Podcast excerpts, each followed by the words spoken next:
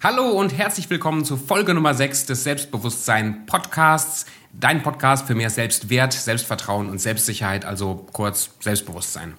Und ich mache den Podcast ja auch aus egoistischen Gründen. Ich will von Leuten lernen. Und wenn ich Leute treffe in meinem täglichen Leben, von denen ich denke, die können mir zum Thema Selbstbewusstsein wirklich was weitergeben, dann frage ich die gerne, ob die hier in den, Selbst in den Podcast kommen und mir was beibringen. Und heute bin ich nicht alleine da, sondern ich habe den Stefan da.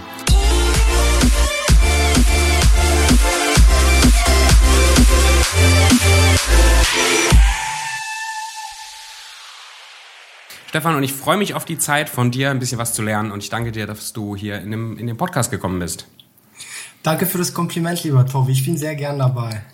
Sehr cool. Stefan, sag doch mal so ein paar Takte zu dir. Wie sieht so dein Tag aus? Wer, wer ist Stefan? Oh, das ist eine wunderschöne Frage. Bei mir ist kein Tag wie der andere. Ich bin hauptberuflich Apotheker und mein Job ist, Apotheken stellvertretend zu leiten.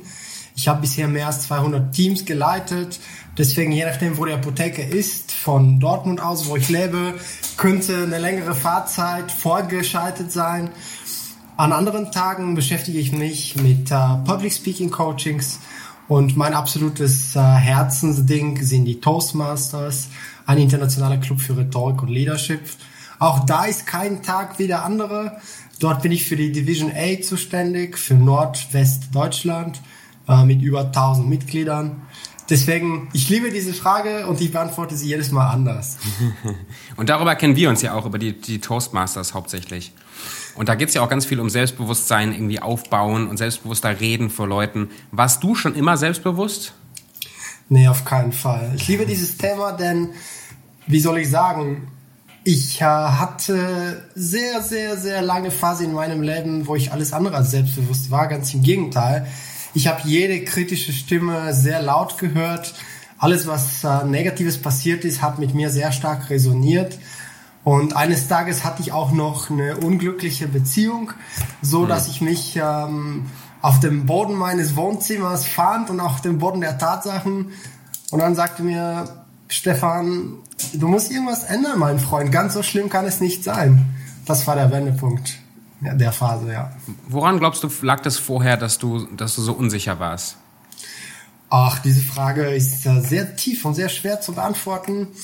Mm, denn ganz ursprünglichen Grund herauszufinden ist nahezu unmöglich oder mhm. zumindest ohne tiefe Psychoanalyse, die mit Sicherheit sehr wehtut. Das ist aber Gott sei Dank überhaupt nicht notwendig, denn äh, ich bin mehr Freund von Tony Robbins Anstoß, äh, dass es eigentlich erzählt, was du ab heute damit machst, als wo es herkommt. Sehr cool. Ich glaube, es kommt davon, äh, dass sich meine Eltern sehr früh getrennt haben und mit ganz viel Ärger dazwischen sich. Und ich habe mich natürlich nicht nur als Opfer empfunden, sondern vielleicht auch tief in mir auch als Verursacher. Natürlich kann man das äh, keineswegs so behaupten, aber sehr viele Kinder fühlen sich so. Und wenn man es nicht merkt und das nicht äh, rechtzeitig irgendwie, irgendwie entgegensteuert, dann kann sich das ganz schön lange Jahrzehnte über dein Leben ziehen. Ich denke, das war ein wichtiger Grund. Und war das für dich wirklich so ein, dieser eine Einschnitt in deinem Leben, dass du gesagt hast, so ab heute geht's anders weiter und dann hast du Dinge geändert? Oder wie hast du diesen Schalter irgendwie umgelegt, dass du jetzt nicht mehr so bist, wie du vielleicht vor, ich sag mal, 10 Jahren, 15 Jahren oder so warst? Ach, ich denke, es war ein sehr langwieriger Prozess. Erstmal in der Schule habe ich in, im Fach, äh, welches mir richtig am Herzen lag, Chemie festgestellt. Ach, ich kann performen, auch wenn ich schlechte Laune habe und auch an schlechten Tagen. Und da wurde ich schon ein bisschen skeptisch. Ist meine Einstellung jetzt wirklich richtig, dass ich mhm. äh, äh, schlechtes Selbstbewusstsein habe und schlechtes Selbstwertgefühl? Dann kam das Studium. Ich habe Pharmazie studiert, logischerweise Apotheker. Und dort ging es fast nur um Chemie. Mhm. Und da lief plötzlich sehr viel, sehr gut. Am Ende habe ich vollkommen frei, ohne Einfluss von anderen, ausgesucht, auch eine Doktorarbeit anzuschließen in Chemie. Und da habe ich auch sehr ordentlich performt. Zumindest hat mir das sehr gefallen. Und ich, ich merkte immer mehr, dass meine Vorstellung von mir und der Welt und meinen Ergebnissen überhaupt nicht übereinstimmt. Und diese Geschichte mit der gescheiterten Liebesbeziehung, das war, glaube ich, nur die kleine Spitze des Eisbergs, mhm. wo die letzten Ecken von Stefan verstanden haben, äh, deine Wahrnehmung ist schlimmer, als sie sein sollte. Was hast du, wie sah so eine Wahrnehmung aus? Ich meine, ich kenne das von mir selber auch, gerade wenn man herausgefordert ist, zum Beispiel jetzt vor Leuten zu, zu reden. Ja, ich habe einen Vortrag vorbereitet, da sind jetzt vielleicht 50 Leute, die kommen dahin, ich muss einen Vortrag halten. Plötzlich fangen so diese inneren Selbstzweifel an, so dieses, was habe ich zu sagen? Die wollen mir bestimmt überhaupt nicht zuhören, bestimmt ist das gar nicht so gut, was ich vorbereitet habe. Ähm, äh, überhaupt, wer bin ich, dass ich denen meine, was sagen zu können? Also da fängt so dieses innere Karussell an. Ja, Kennst du das auch aus deinem Leben? Ja, aber selbstverständlich. Interessanterweise, eins meiner richtig großen Learnings ist, dass absolut jeder genau dieses Karussell hat. Mhm. Und dieses Karussell ist sogar lebensnotwendig, denn wir waren hunderttausende von Jahren äh, Lagerfeuertiere mhm. und unsere Stärke war die Informationsweitergabe. Das heißt, unsere Gehirne sind dafür programmiert, Informationen auszutauschen. Und wenn man in so einer Situation schlecht performt oder Unsinn erzählt, konnte es früher sein, dass das Überleben auf dem Spiel steht, denn diese netten Menschen am Lagerfeuer könnten dich ausschließen oder die könnten dir sogar ordentlich wehtun. Und damals, wenn du ausgeschlossen bist, kannst du nicht die Stadt wechseln oder das mhm. Land, sondern du wurdest vom, vom, von den Menschen, von der Gesamtheit der Menschen ausgeschlossen. Mhm. Dementsprechend ist diese Angst sehr notwendig. Auf der einen Seite so rein pragmatisch und auf der anderen Seite bringt diese Angst auch die notwendige Spannung, dass du nicht wie ein Roboter performst und deine Keynote runterratterst, sondern dass du im Moment präsent bist. Der entscheidende Punkt ist aber, wie du mit dieser Angst umgehst. Ob mhm. du diese Angst verdrängst und sie wird jedes Mal stärker und irgendwas nimmt sie überhand, du vergisst tatsächlich deinen Text oder du erzählst Unsinn, weil diese Angst sich gestaut hat. Oder du wartest, bis das Publikum dich kritisch was fragt, um dich selber in Frage zu stellen. Oder die viel bessere Variante, Du badest in dieser Angst, du akzeptierst sie und du nimmst sie an wie das Kribbeln vor einem Date, welches notwendig ist, damit du dich dort äh, gut präsentierst und damit auch das Leben spannend ist. Und ja, diese Spannung macht dich wach und richtig ermöglicht die richtige High-Performance aus dem Innersten heraus. Also du sagst, also die, diese gewisse Angst vor einem Auftritt oder auch die Angst jetzt vor einem größeren Kundentermin, die ist, die ist gar, die ist sogar gut ein Stück weit. Die ist nicht ein Stück weit gut, die ist komplett gut. Die Sache ist, was du daraus machst. Wenn du duschst und aus Versehen ist das Wasser zu heiß, dann hast du natürlich ein Problem. Es tut weh und vielleicht bist du am Ende ungeduscht, vielleicht verletzt du dich und so weiter. Und genauso ist es mit der Angst in dir. Wenn du sie zu heiß werden lässt, natürlich wird sie dich verbrennen. Und zwar vor vielen Menschen und sie wird Schaden anrichten. Aber wenn du wie im Badezimmer in der Lage bist, diese Angst ein bisschen zu regulieren, ein Stück weit kannst du das Wasser kälter drehen und ein Stück weit kannst du dich an die Wärme auch gewöhnen mit der Zeit. Und am Ende hast du das perfekte, die perfekte Wassertemperatur, die dafür sorgt, dass du einen ganzen Tag lang ähm, sauber bist. Cool. Wo sind so Situationen in deinem Leben, wo du merkst, dass die Angst dich manchmal so ein Stück weit im, im Griff hat, bevor du irgendwie auftrittst oder bevor du eine Situation hast, vor der du aufgeregt warst? Oder passiert Zum dir das Beispiel, gar nicht mehr so oft? Ja, das stimmt. Das passiert mir tatsächlich gar nicht so oft. Meistens kommt diese etwas stärkere Angst bei Situationen, die vollkommen neu sind, mhm. die ich bisher so noch nie hatte. Denn wir Menschen sind Gewohnheitstiere und selbst wenn wir diese Angst nicht optimal handeln, können wir uns trotzdem dran gewöhnen. Aber sobald die Herausforderung noch größer wird, kann es sein, dass diese Angst rauskommt. Zum Beispiel bei den Toastmasters durfte ich die letzten zwei Jahre drei Positionen wechseln mhm. und jede nächste Position hatte immer mehr Reichweite und immer mehr Verantwortung. Und jedes Mal habe ich mich auf der gleichen Couch, wo ich meinen Liebeskummer hatte, erwischt, zu liegen und mir die Frage zu stellen, Stefan, jetzt werden es tausend Leute. Kannst du es wirklich? Bist du besser als tausend, um sie zu führen? Und weißt du, wohin sie wollen? Und du merkst schon, sobald du die erste Frage stellst, ploppen zehn weitere mhm. Fragen auf. Ja. Was wird am Ende passieren? Kriegst du nachher eine Position? Bist du nachher ausgeschlossen aus dem Verein? Und so weiter. Und mhm. bist du nachher ausgeschlossen aus dem Leben? Kannst du das ertragen? Ist dein Leben danach ruiniert? Aber jedes Mal habe ich diese Angst akzeptiert. Und sobald diese Stimme nicht ein verdrängter Kritiker ist, sondern in dir integriert ist, dann wird sie automatisch auch ein kleines bisschen erträglicher und stiller, weil es ist keine Kraft mehr, der entgegenzuwirken äh, heißt, sondern es ist eine Kraft, die in dir ist und die Chance hat, konform zu sein mit den anderen Kräften in dir. Ich habe ich hab vor kurzem eine Situation gehabt, da hat mich jemand von heute auf morgen, also für den nächsten Tag gefragt, ob ich vor einer Gruppe von ungefähr 100 Leuten einen Vortrag halten möchte, weil da ist jemand cool. ausgefallen. Stark. So, und ich habe in der Situation bin ich plötzlich so aufgeregt geworden, wie ich schon lange nicht mehr war. Ich, ich konnte bestimmt ein, zwei Stunden nicht mehr richtig still sitzen. Ich war total ja, hibbelig, weil irgendwie in mir drin ist, ist so ein innerer Film abgegangen. Ja. So wie du auf dem Sofa da saßt. Jetzt konkret, jetzt hast du diese, diese Aufgeregtheit, du stellst dir diese Fragen, dieses Gedankenkarussell fängt an. Wie gehst du konkret jetzt damit um? Mit diesem inneren Kritiker oder mit dieser inneren Stefan, lass es sein oder das ist doch eh ja. zu viel oder also wie bei mir so dieses, ach Tobi, so spontan und die lachen dich nachher aus. Und also so dieses Innere, wie gehst du konkret damit um? Genauso mit deinem Kritiker im Team, denn in uns passiert das Gleiche wie außer uns. Und zwar erstmal diese Stimme ausreden lassen. Mhm. Ähm, erstmal liefert sie relativ normale und pragmatische Argumente wie, was ist, wenn du dich morgen blamierst oder was ist, wenn du deinen Text vergisst. Aber dann lässt du die Stimme, ohne entgegenzuwirken, einfach reden. Ja, und mhm. dann weiß die ganze Firma, dass du schlecht bist. Und dann erzählt es dir die Firma anderen Firmen. Und plötzlich kommst du in der Tagesschau als schlechter Redner. Und irgendwann leuchtet dir ein, warte, das alles kann einfach nicht passieren. es ist so absurd, dass es einfach unmöglich ist. Und so, das ist schon mal eine Möglichkeit, diese Stimme zu entkräften. Eine zweite Möglichkeit, die ich liebe, die sehr pragmatisch, dass du deine Bereiche des Lebens auch des Berufs auf mehreren Pfeilern verteilst. Zum Beispiel, mhm. ja, mein Gott, wenn ich schlecht performe, dann bin ich kein Trainer mehr, sondern Apotheker. Na und? Ich habe immer noch zum Essen, ich bin ein guter Mensch. Oder wenn ich von Toastmasters ausgeschlossen werde, was nahezu unmöglich ist, weil man wird bei uns nie ausgeschlossen. Aber wenn ich da ausgeschlossen bin, mein Gott, dann gehe ich zu Rotary oder zu Lions oder weiß ich nicht, zu Greenpeace. Ähm, und da merkst du, oder wenn ich einfach nur einen schlechten Tag habe, mein Gott, bei der nächsten Firma wird es wesentlich besser laufen, weil bei dieser Firma habe ich es versemmelt. Und so Herzenserfahrungen, wo es schief läuft, sind auch die größten Learnings.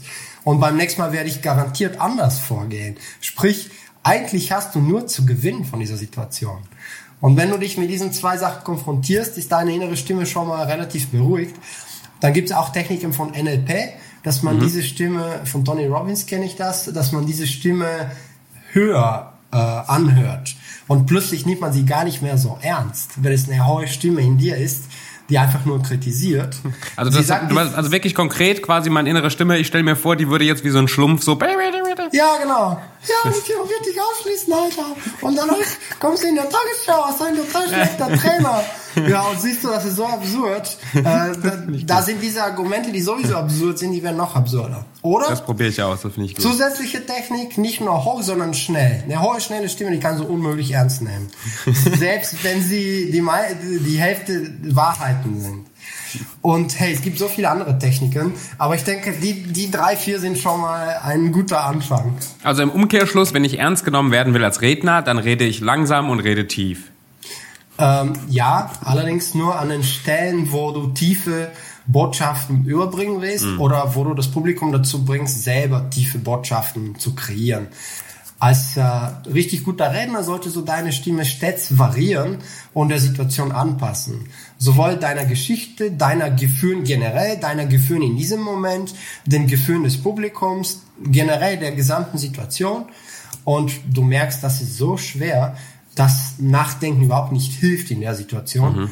Was hier hilft, ist einfach sehr viel Erfahrung.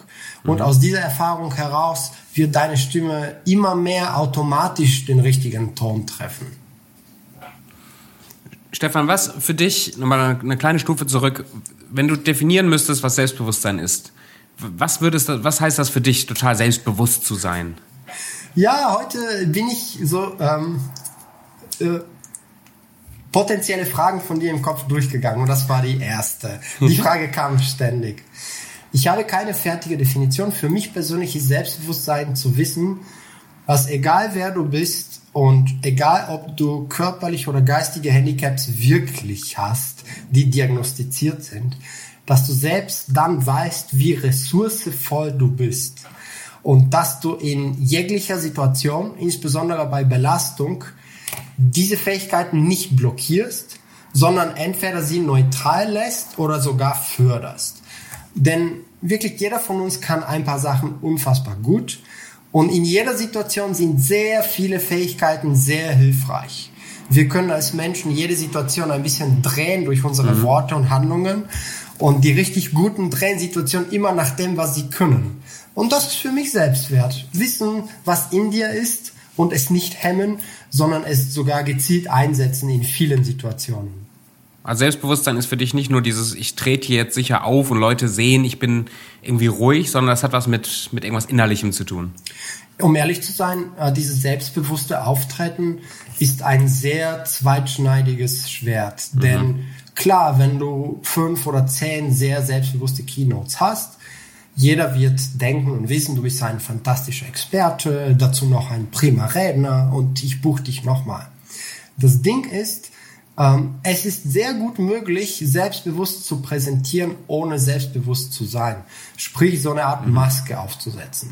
Und ja. wenn du das Reden professionell betreibst, insbesondere bei Firmen, ist diese Maske schon fast empfehlenswert in gewissen mhm. Bereichen. Aber für die richtige künstlerische Qualität deiner Rede ist so eine Maske nicht gut, denn jederzeit kann jemand im Publikum deinen Nerv treffen, wo es keine Maske und keinen Schutz gibt. Dann bröckelt und, alles weg. Und vielmehr, genau, mhm. du lebst ein unvollständiges Leben, denn du selber glaubst, diese Maske bist du und dadurch verdrängst du Sachen. Insofern, solche Masken sind sehr gut möglich, aber überhaupt nicht empfehlenswert für mich. Hast du manchmal solche Masken auf in gewissen Situationen? Oder so wie ich dich erlebe, oder wie ich dich auch bei den Toastmeistern erlebe, ist das, ist das Stefan oder ist das Stefan mit einer gewissen Maske irgendwie? Ach, das ist eine wunderschöne Frage. Mm, also so Maske oder nicht Maske ist sehr schwarz-weiß. Und ich finde, jeder von uns hat verschiedenste Stufen der Authentizität. Mhm. Und die innerste Stufe zu der haben die wenigsten Zugang. Also die Menschen, die sehr lange meditieren oder Menschen, die einfach gesegnet sind mit sehr starkem Zugang zu sich selbst. Aber für uns Normalsterbliche gibt es einfach viele Stufen der Authentizität. Und ich habe den Anspruch an mir, jedes Mal zu versuchen, immer tiefer zu sein und immer präsenter in der Situation. Deswegen behaupte ich jetzt, das, was alle sehen, ist vollkommen echt. Ich werde auch unglaublich häufig für meine Authentizität ähm, heraus, wie sagt man, ausgezeichnet oder als hervorragend bezeichnet. Und das finde ich großartig, weil das erlaubt dir sehr viele Fälle. Wenn du dich vorne hinstellst und sagst, Freunde, heute habe ich besonders viel Angst wegen Corona, aber ich habe beschlossen, ich rede trotzdem, denn wir müssen stark bleiben, merkst du, was das für eine Wirkung hat. Oder einmal unterwegs zu einer Keynote in Düsseldorf habe ich erfahren, dass meine Oma äh, ins Krankenhaus eingeliefert wurde und mhm. äh, so gesundheitliche Probleme hat. Unklar, ob sie es überlebt. Und ich war so geschockt und ich habe mein Auto gestoppt und dachte, was machst du jetzt? Willst du mhm. diese 40 Leute da stehen lassen? Und die Organisatoren, das ist schlimm für die Organisatoren, oder gehst du dahin und bist ehrlich? Und ich bin da hingegangen und ich war ehrlich und das hat sich komplett ausgezahlt. Bis heute fragen Menschen, wie es meiner Oma geht.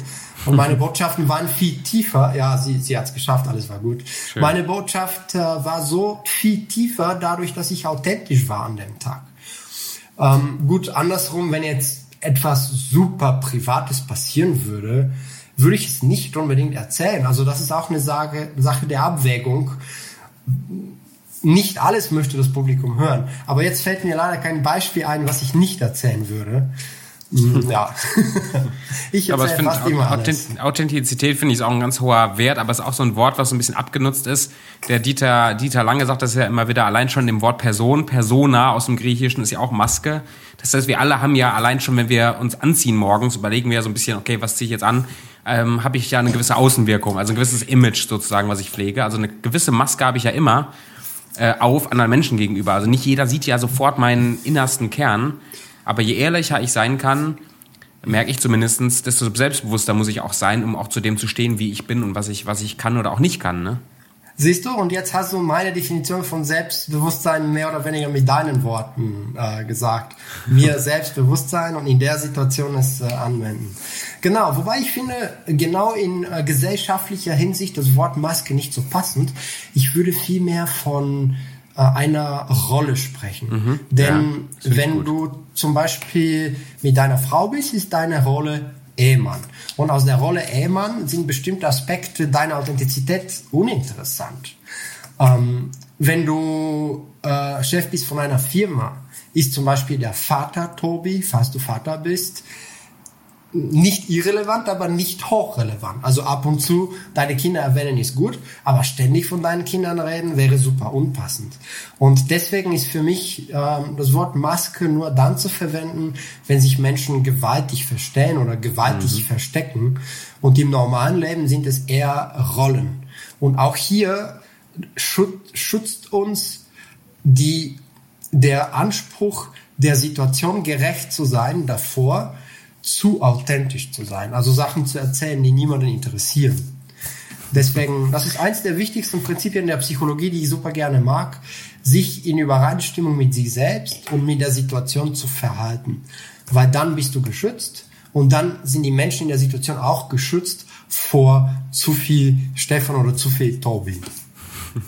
Das finde ich gut, da ein bisschen vorsichtiger zu sein. Das gefällt mir gut, da muss ich noch mal ein bisschen drüber nachdenken. Also das eher in einzuteilen in Rollen und nicht in in Masken. Ich glaube, kann man viel verlernen. Stefan, du bist ja. eine Quelle der Weisheit. Ja, danke schön. Das Gute an Rollen ist, du kannst unendlich viele Rollen haben und du hast unendlich viele Rollen. Sobald du im Supermarkt bist und bezahlst, bist du schon mal in einer Rolle. Und je nachdem, wer auf der anderen Seite ist, äh, ob eine neutrale Person oder vielleicht eine Kassiererin, die du sympathisch findest, kann es sein, dass deine Rolle ein bisschen anders wird. Oder wenn sie sich vertut und du möchtest Payback-Punkte, dann ist deine Rolle auch eine unzufriedene Rolle und so weiter. Deswegen viel besser als Maske. Ja, sehr cool.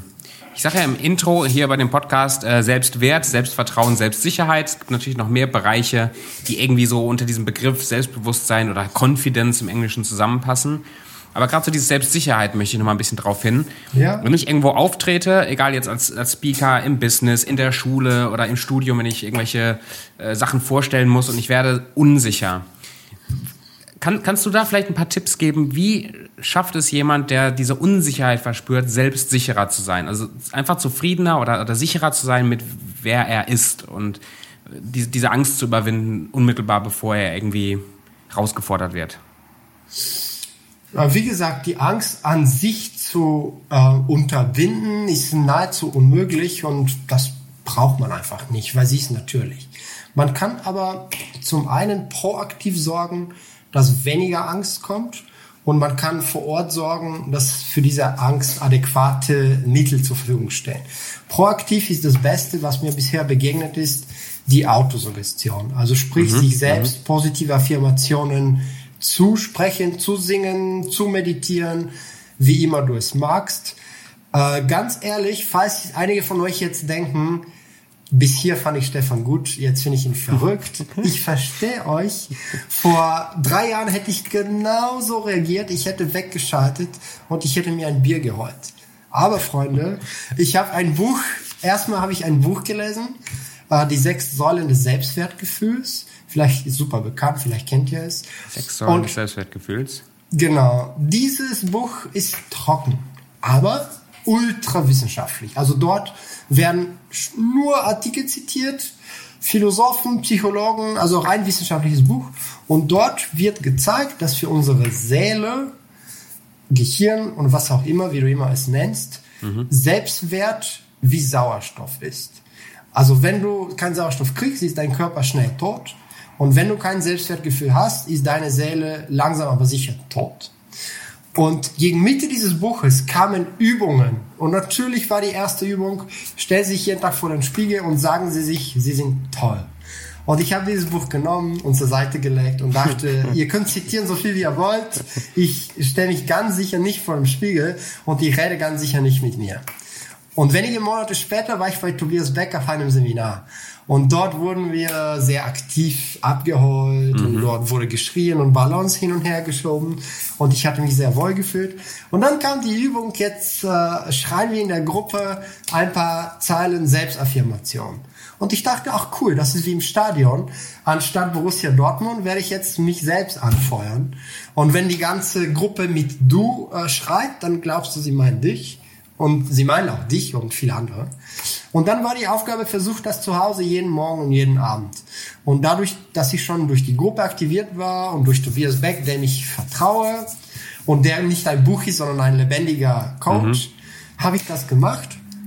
Und tatsächlich nach ein paar Monaten oder schon Wochen hat sich meine innere Stimme gewandelt. Also ich fing plötzlich an, Sachen zu finden, die die positiven Affirmationen bestätigen. Zum Beispiel, plötzlich fing ich an, Mehrwert anderen Menschen zu schenken. Plötzlich merkte ich Menschen, die mich lieb haben, auf ihre Art. Vielleicht zeigen sie es nicht ganz auf meine Art, aber auf ihre Art, was viel schöner ist. Ich fand, äh, dass ich finanziell mehr kann, als ich bisher und so weiter und so fort. Und wenn ihr das morgens und abends macht, dann könnt ihr proaktiv dafür sorgen, dass diese Stimme seltener kommt, die negative, und wenn sie da ist, dass ihr sie weniger ernst nimmt und viel schneller die positive Stimme äh, überhand nehmen kann. Das gleiche könnt ihr anwenden auch vor einem Auftritt mhm. äh, aufs Klo gehen oder ins Auto oder wenn ihr mutig seid, vor dem Publikum. Die einige werden es Schreck finden, aber andere werden denken, was für ein Profi, der hat Eier oder dieses Mädel vorne hat Eier, sich vorne hinzustellen und äh, in Powerpose und sich was einzuflüstern. Äh, das nur für die Mutigen von euch. Und wenn ihr das diese einstudierten Worte habt von morgens und abends und ihr sagt sie zu euch direkt vor der Keynote, dann seid ihr super geprimed. Und was ihr natürlich noch machen könnt, ist die Keynote sehr, sehr gut vorbereiten. Ich sage immer zu meinen Trainees, die Keynote ist dann gut, wenn du deine Augen schließen kannst und die Keynote in Kurzversion einfach mhm. so vom Herzen ja. erzählen kannst. Ja, ohne Details, ja, du vergisst Beispiele, ja, vielleicht ist der Abschluss nicht ganz rund, aber der Kern deiner Keynote soll so präsent sein, dass du sie in Todesangst in Sibirien eingekettet und umsingelt von Eisbären sie trotzdem sagen kannst. Und dann ist eine kleine Stimme in dir, die ein bisschen kritisch ist, wirklich kein großes Ding. Sie bringt dich in diese Bereitschaft. Und äh, das habe ich wiederum von ja von von verschiedenen Übungen zu Begegnungen mit dem anderen Geschlecht gelernt wenn du eine Zeit lang lernst, aus solchen gefährlichen, wie du denkst, mhm. gefährlichen Situationen positive Ergebnisse herauszuziehen, fast jedes Mal. Irgendwann, wenn dieses Kribbeln kommt, denkst du dir nicht, oh, ich werde jetzt gefressen, sondern du denkst, ah, gleich könnte ein richtig positives Ergebnis kommen. Ja. Sehr cool. Auto, Autosuggestion. Kannst du ein Beispiel geben, auch für Nicht-Keynote-Speaker sozusagen, einfach für jeden, der gerade zuhört? Was, was soll ich mir jeden Morgen sagen? Was sollen sich unsere Zuhörer jeden Morgen am besten, am besten sagen jeden und jeden Abend? Da gibt es verschiedenste Lösungen. Wenn ihr zu den Typen gehört, die lieber fertige Lösungen mögen, dann könnt ihr euch ähm, im Internet schlau machen. Fast jeder der großen Trainer, Tobias Beck, ähm, Bodo Schäfer, der, wie hieß er nochmal, der Dirk, ähm, egal. Dirk Kräuter. Dirk Kräuter, genau. Mhm. Ähm, auch der ähm, Jürgen Höller. Fast mhm. jeder hat entweder Texte oder längere zehn Minuten, eine Stunde MP3-Dateien oder was auch immer. Und ihr könnt entweder so eine fertige nehmen, die euch gefällt, oder ihr könnt den nächsten Schritt gehen und euch selber eine schreiben. Und zwar überlegen, wo habt ihr die größten Unsicherheiten oder was trifft euch, wenn man es zu euch sagt mhm. und dann es ins Gegenteil formulieren. Ich bin erfolgreich, Geld ist Liebe, äh, ich werde das Publikum rocken, jeder hört mir gerne zu, ich bereichere jeden im Publikum. Ich sehe, wie angenehm du lächelst gerade, weil wenn du es vom Herzen sagst und auch mit deiner tiefen, entspannten Stimme, selbst wenn du Frau bist, etwas tiefere, entspannte Stimme kann bei euch noch größere Wunder bewirken als bei uns. Dann ja. hat man die passgenaue Suggestion. Es gibt auch ähm, Trainer oder Speaker, die haben für verschiedene Situationen verschiedene Autosuggestionen. Mir persönlich geht das zu weit. Ich mag gerne universelle Lösungen und ich sage mir immer das Gleiche. Aber falls ihr Zeit und Lust habt, kreiert euch verschiedene, je nach Situation. Eine längere für große, wichtige Ereignisse, eine kürzere für kurze Begegnungen oder sehr lange für schlimme Tage. Es gibt Tage, mhm. da brauchen wir ein bisschen mehr davon. Ja, es gibt immer eine Lösung. Ich habe so was ähnliches angefangen vor ein paar Monaten. Ähm, ich, ich schreibe mir jeden Morgen in mein Tagebuch eine Ich bin-Liste. Ähm, ich, bin noch, ich sage mir das noch nicht ja. vom Spiegel, das finde ich eine gute Motivation, das nochmal zu machen. Aber ich schreibe mir jeden Morgen so fünf bis zehn Statements auf. Ich bin und dann irgendwas Positives. Ich bin schön, ich bin, äh, also ich bin begabt, ich bin geliebt, ich bin und versuche yes. mir jeden Morgen, so bevor der Tag losgeht, zumindestens im, in Papierform und in meinem Kopf mir klar zu bekommen, ich bin irgendwas Positives, ich bin wertvoll, ich bin wie auch immer. Und ja, das, das mit dem Papier ist, hat auch einen riesigen Vorteil, dass du verschiedene Zentren in deinem Gehirn dafür mhm. brauchst. Also Koordination, Sehen, äh, du riechst teilweise auch den Kuli oder das Papier und das aktiviert wesentlich mehr. Also falls ihr Nerven habt, das aufzuschreiben, ist noch besser. Es gibt sogar Trainer, die sagen, schreib es dreimal auf. Mhm. Alexander Hartmann, der ist häufig in Stuttgart unterwegs und er sagt, ihr Schwaben, ihr spart Papier, also schreibt es dreimal übereinander. und eine Methode, die ich sehr lange angewendet habe, ich muss aber zugeben, jetzt habe ich es verringert, weil es Zeit kostet, mhm. ein positives Buch. Jeden Abend vor dem Schlafengehen dir Sachen aufschreiben, die dir heute richtig gefallen haben, aber unselektiv, also ohne Bereich, und unwichtig, ob es kleine oder ganz große waren. Egal, ob du leckere Oliven gegessen hast oder dir ein Auto gekauft hast oder das neue Haus oder jemand hat dich angelächelt oder du wurdest beim Job befördert. Äh, am Anfang zwingst du dich fünf solche Sachen zu schreiben, jeden Tag. Und du wirst sehen, nach drei Wochen, dein Gehirn sprüht vor solchen Sachen. Du hast am Ende jeden Abend 15 Sachen. Viele davon sind klein, aber das spielt überhaupt keine Rolle. Ganz im Gegenteil, die kleinen sind gut, weil die kosten fast nichts. Und da merkst du auch, dass äh, Confidence eigentlich nichts kostet. Du brauchst dafür keinen Kontostand. Der muss weder grün mhm. sein, noch schwarz, noch rot. Kein Kontostand. Du brauchst keinen einzigen Gegenstand dafür. Eigentlich die stärkste Waffe oder das, der einzige Gegenstand, den wir brauchen, ist in uns. Man muss es aber lernen. Und wenn ein Lächeln oder ein kleines Stückchen leckere Soße auf einem Brötchen äh, den Tag von jemandem maßgeblich besser machen kann, dann stell dir vor, was du dir schenken kannst, indem du dir dein Lieblingsessen besorgst, indem mhm, du mhm. deine Lieblingskeynote allein im Wohnzimmer hältst, einfach so aus Spaß, indem du unbekannte Menschen dazu einlädst, an der Bushaltestelle über deine nächste Keynote zu sprechen. Äh, bitte zwei Meter Abstand halten. Äh, falls ihr immer noch in der Corona-Krise diesen Podcast guckt. Äh, ansonsten gerne auch näher. und einfach Freude erleben und Freude versprühen. Und das alles zahlt auf dein Selbstbewusstkonto ein, welches auch unendlich ist. Es gibt keinen Endzustand des Selbstbewusstseins, sondern es gibt verschiedene Stufen und du kannst jeden Tag ein Stückchen besser werden. Das heißt, auch du entwickelst dich noch weiter in deinem Selbstbewusstsein. Du, ganz ehrlich, ich glaube, ich bin ganz, ganz am Anfang. Ich kenne Menschen, die sind in der Lage, es gibt diesen berühmten Spruch, kennt ihr Leute, die gehen in einen Raum und das Licht geht an. Mhm. Ja, ich kenne solche Leute. Und sie sind so befestigt in dem, was sie mögen und was sie können, dass sie all das ausstrahlen. Durch Lächeln, durch ihre Klamotten, sie riechen nach Selbstbewusstsein, und ich finde, es gibt Menschen, die sind in der Lage, das in einem Raum mit 10.000 zu erreichen. Mhm. Oder es gibt Menschen wie, keine Ahnung, Bill Gates oder sehr erfolgreiche, geliebte Menschen, Dalai Lama, ich weiß es nicht, die fast jeder mag und jeder hat Respekt, wenn sie im Raum sind.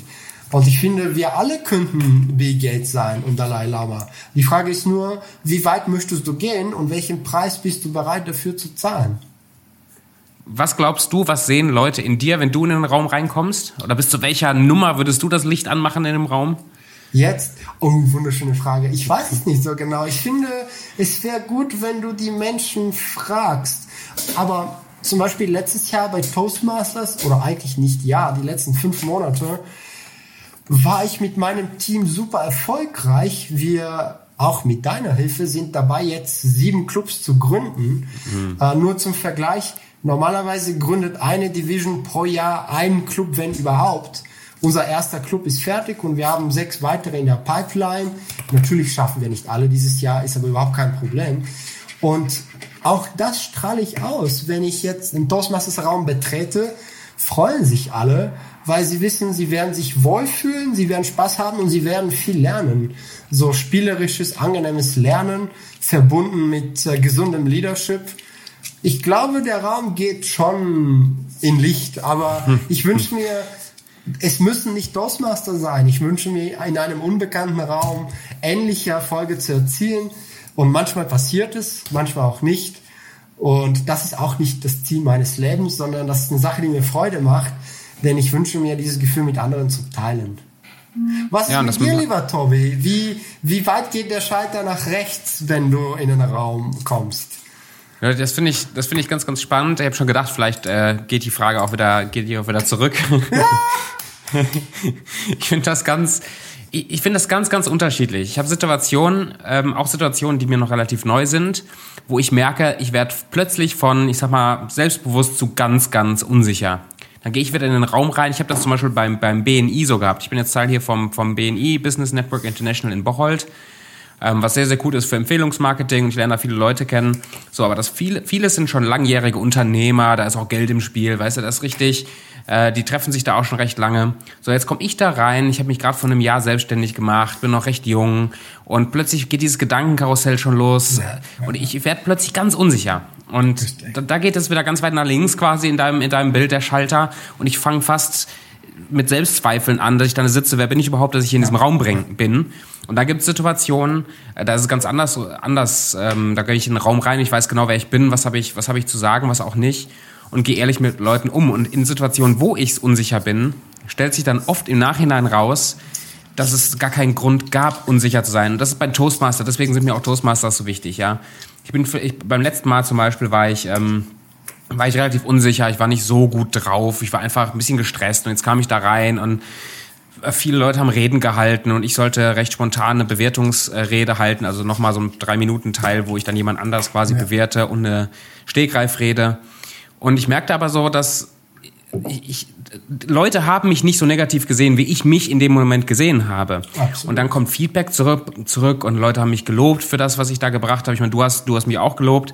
Und man merkt diese ganze Negativität, die, die hatte mit den Leuten draußen überhaupt nichts zu tun. Die hatten was mit meinem eigenen Kritiker, mit mir selber zu tun. Absolut. Und das lerne ich immer mehr. Ähm, manchmal versuche ich das wegzudrücken und auszuschalten. Deswegen finde ich deine Motivation ganz gut zu sagen, nö, einfach ausreden lassen, akzeptieren.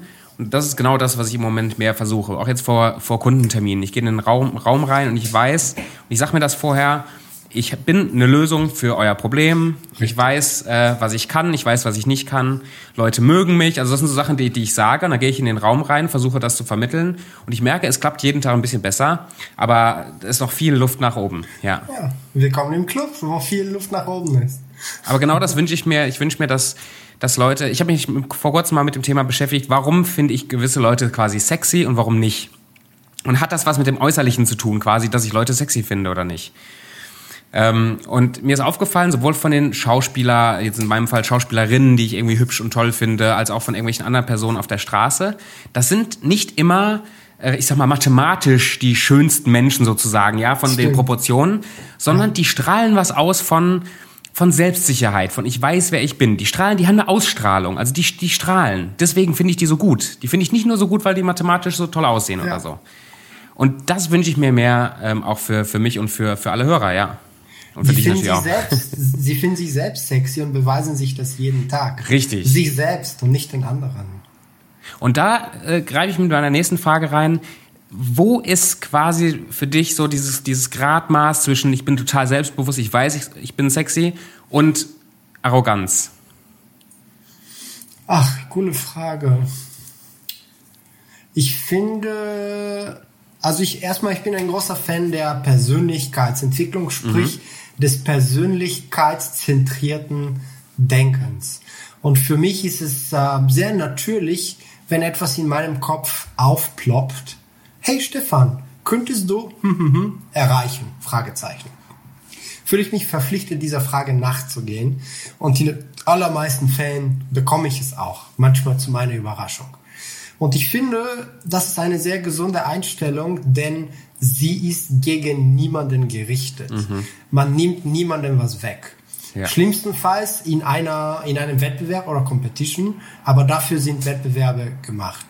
Aber alles zu einem Wettbewerb umzudrehen und immer mhm. gewinnen zu wollen, immer Recht behalten zu wollen, das finde ich eine sehr kritische Grenze.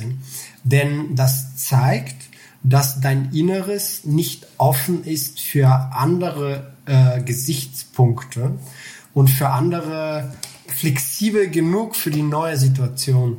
Es gibt eine wunderschöne Übung, die empfehle ich euch, falls ihr eine Firma habt oder Club oder Freundeskreis. Und zwar nennt sich das äh, Seemann-Übung oder so ähnlich. Mhm. Es gibt eine Liste mit 20 Gegenständen auf einem Boot. Und dann heißt es, dein Boot wird sinken in 10 Minuten und du musst diese Gegenstände in einer Reihenfolge sortieren. Und am Ende gibt es eine Liste, die von der internationalen Seefahrt als richtig gilt. Das Krasse an dieser Übung ist, zuerst machst du sie selbst mit deinem Ranking.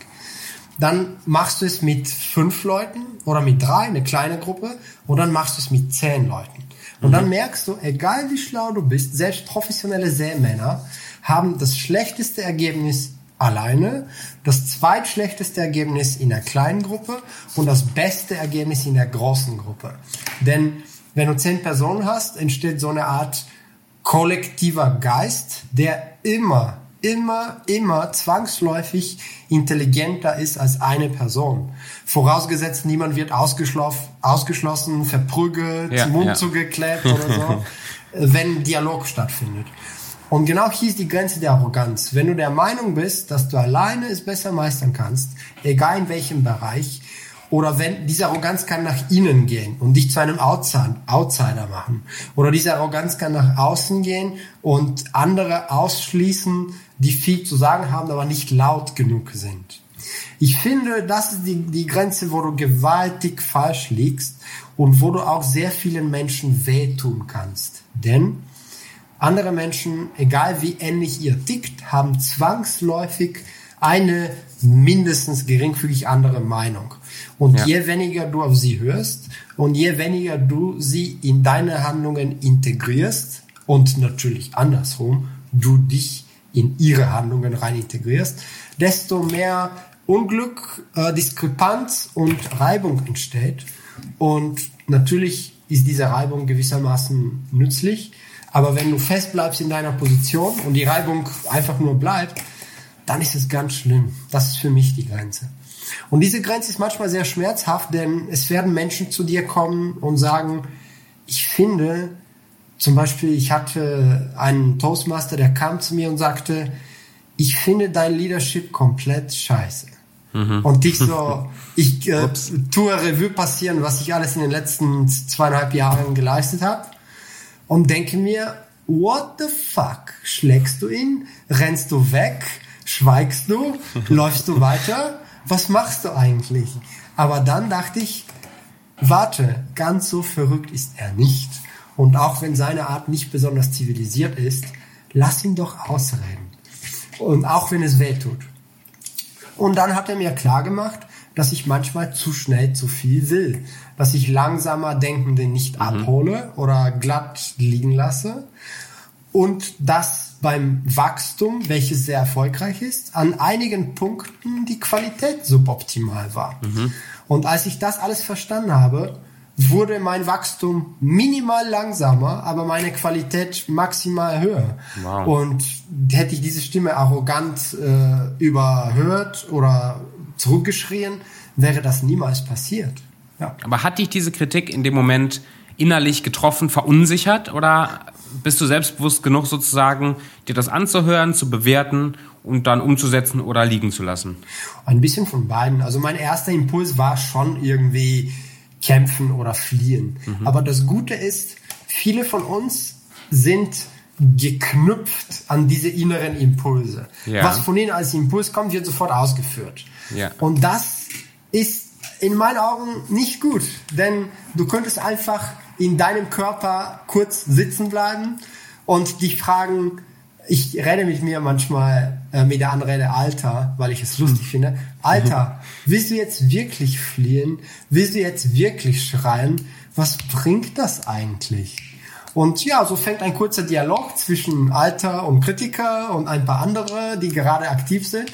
Und am Ende, ach, lassen wir den Toastmaster ausreden. Vielleicht hat er was Vernünftiges.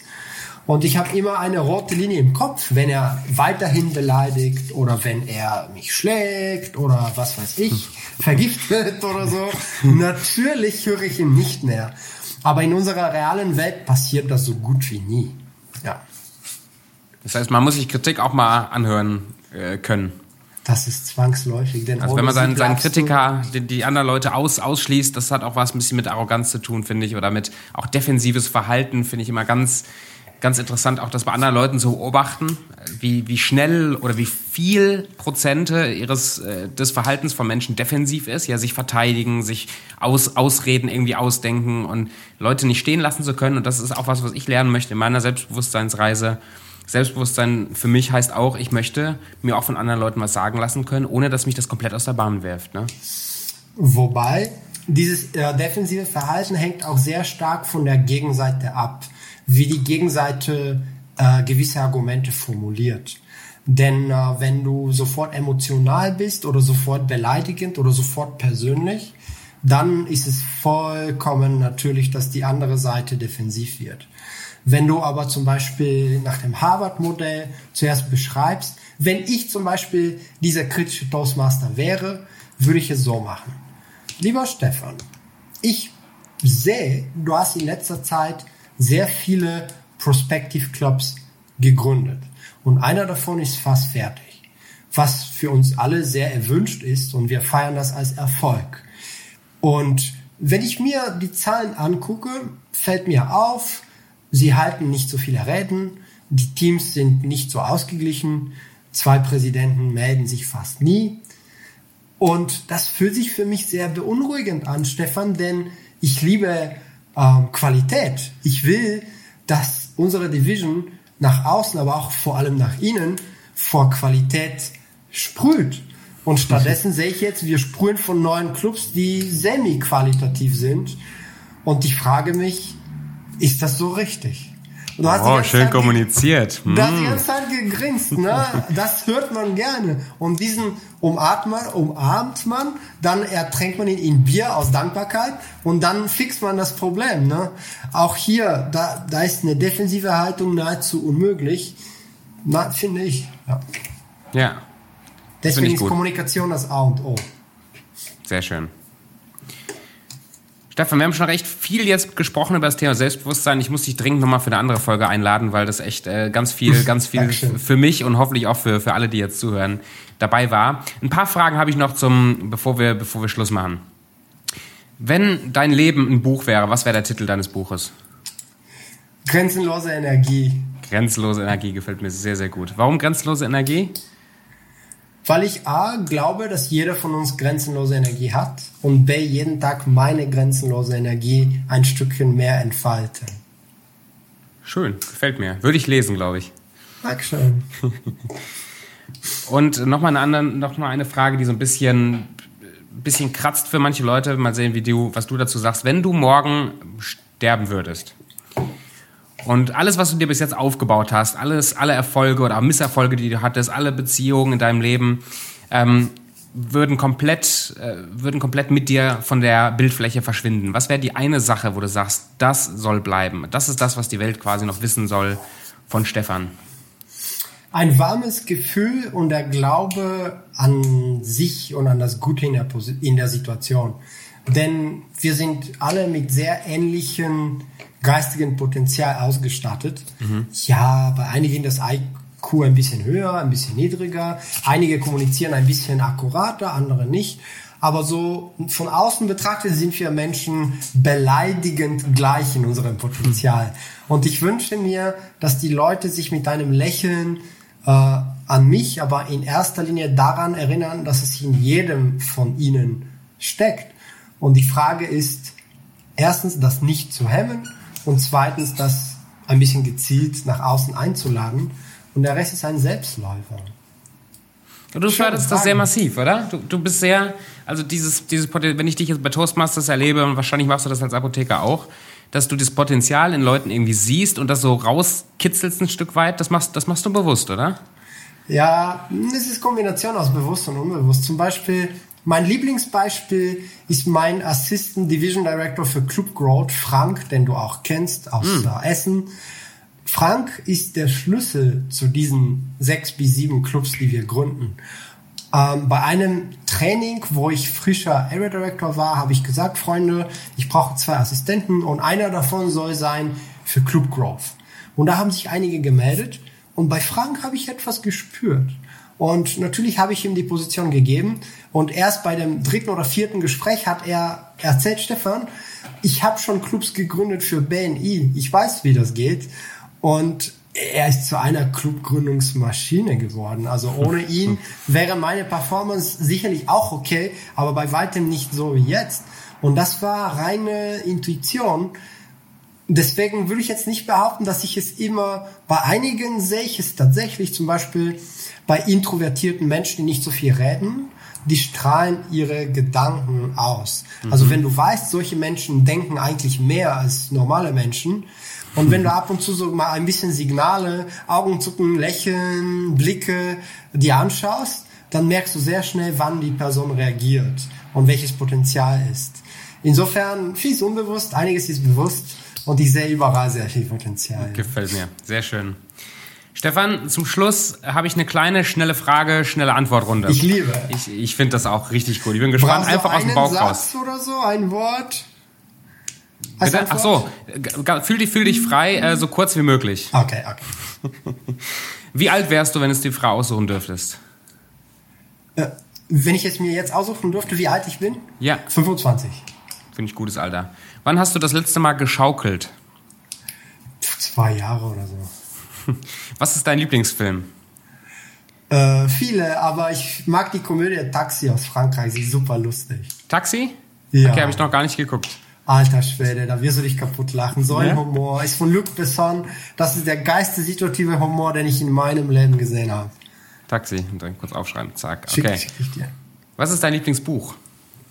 Äh, von Tony Robbins, das Power-Prinzip für grenzenlose Energie.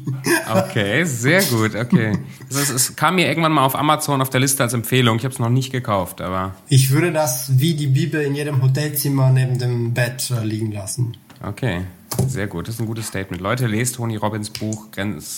Ich mache den Link unten also in die Also genau, es gibt ein Buch, das heißt nur Power-Prinzip. Das kennt jeder von Tony Robbins, aber dieses ist so eine Art spezielle Verlängerung oder Abwandlung. Äh, das Power-Prinzip für grenzenlose Energie. Sehr schön. Stefan, was bedeutet Erfolg für dich? Hier liebe ich die Definition von Thaddeus Koroma. Das kontinuierliche Erfüllen von dir äh, würdigen Zielen. Also Ziele, die du dir selber setzt und kontinuierlich erfüllst. Sehr schön. Was lernst du im Moment? Im Moment lerne ich äh, die Meinung der Gemeinschaft zu akzeptieren, auch wenn sie schreck anders ist als meine in diesem Moment bei Corona. was, was ist da für dich die Bedeutung von Geld? Die Bedeutung von Geld ist so eine Art Indikator für wirtschaftliche Fähigkeiten. Mhm. Menschen, die viel Geld haben, können gewisse Dinge, aber Geld ist keineswegs das Nonplusultra, was beweist, wer du bist. Was ist dein Lieblingszitat? Äh, ich habe viele. Äh, das, was mir jetzt einfällt, ist von der Titelseite meiner Doktorarbeit. Glück existiert nicht. Ähm, Glück existiert nicht, äh, sondern die Bereitschaft, eine gute Gelegenheit zu ergreifen. Sehr schön. Das hat auch Hast mit positivem Denken zu tun. Ja, absolut. Finde ich sehr, sehr gut. Hast du einen, äh, oder was ist dein Mentor oder Vorbild? Ich habe für jeden Bereich, der mich interessiert, einen Mentor oder Vorbild. Deswegen würde die Antwort eine halbe Stunde dauern.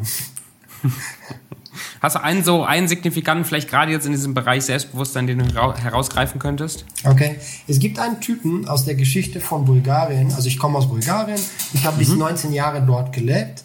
Und es gibt einen, der wird Apostel der Freiheit genannt. Levski heißt er. Und er hat es geschafft. Bulgarien war sehr lange unter dem Osmanischen Reich und hat mhm. häufiger versucht, sich zu befreien, aber ohne Erfolg. Und er hat es laut der Geschichte, obwohl er sehr jung war, zwischen 25 und bis 33, als er starb, ungefähr, äh, hat er es geschafft, die gesamte Nation aufzuwecken und zu bündeln. Und er ist dafür auch bekannt, dass er immer gute Laune hat. Selbst kurz vor seiner Exekution soll er gut drauf gewesen sein. Und ich denke, so als äh, allgemeines Vorbild ist er sehr gut geeignet. Sehr schön. Und noch für unsere Zuhörer, wenn man mit dir in Kontakt treten will oder irgendwie mitkriegen will, was du so machst, über was für einen Kanal bist du zu sehen oder zu erreichen? Also ihr seht meinen Namen hier vorne, Stefan und dann Sachhoff. Ihr könnt einfach Google eingeben, dann erscheinen unfassbar viele Möglichkeiten, denn ich bin wirklich über sehr viele Kanäle zu erreichen. Am einfachsten ist meine E-Mail-Adresse ähm, s und dann mein Nachname zusammengeschrieben at gmail.com. Ich äh, melde mich sehr gerne zurück, egal worum es geht. Schön, danke. Gerne. Danke und letzte Frage: Welche zwei Podcast-Gäste äh, wirst du als nächstes hier in diesen Podcast einladen? Ach, was für eine wunderschöne Frage. Aber ich vermute, du brauchst erstmal realistisch erreichbare Menschen. Stimmt's? Das, das wäre schön. Ich meine, unrealistisch für langfristig sehr, sehr gerne. Aber wenn du Leute hast aus deinem Umfeld, können wir okay. auch gerne mal persönlich drüber sprechen, wo du sagst, die haben zu dem Thema auch was zu sagen, das wäre cool. Ähm, Bitte lade unbedingt den besagten Frank, also mein Assistant uh, Division Director für Club Growth, Frank Beckert. Er ist eine fantastische Person. Ansonsten, oh, ich kenne so viele, dass ich jetzt im Moment, aber warte. Du könntest auch einladen, wenn es um Selbstwert geht. Mm, mm, mm, Tja, schwierig. Das macht nichts. Ich spreche dich nochmal an. Denk ruhig nochmal eine Minute drüber nach. Oder du kannst zum Beispiel auch, äh, falls du es auch auf Englisch machst, machst du es auf Englisch ab und zu? Bestimmt, wenn es englische Leute du gibt oder englischsprachige. Du kannst Vicky Lin einladen, denn ah, du vom, von der Gründung von Toastmasters Confidence Club Bocholt kennst. Mhm. Denn sie ist für mich ein absolutes Vorzeigebeispiel für jemanden, der am Anfang sehr ruhig und sehr introvertiert war, aber jetzt Leadership in alle Richtungen versprüht. Ja, ich glaube, cool, so eine Person mit steiler Entwicklungskurve würde dir und deinen tollen Zuschauern und Zuhörern sehr gut tun. Fantastisch. Stefan, ganz, ganz herzlichen Dank für deinen ganzen Input und deine Gerne. Tipps. Und man merkt dir wirklich an, dass du das lebst, was du erzählst. Und das ist echt Danke. wichtig. Super gut. genau. Nee, du hast da wirklich ganz viel mitgebracht heute. Und wir, wir hören und sehen uns. Und ich muss dich dringend nochmal für eine neue Folge einladen irgendwann. Sehr gerne. Die Zeit mit dir ist eine geschenkte Zeit. Und wenn hunderttausende andere dabei zuhören, umso besser. Herzlichen Dank. Stefan, mach's gut. Mach's besser. Ciao.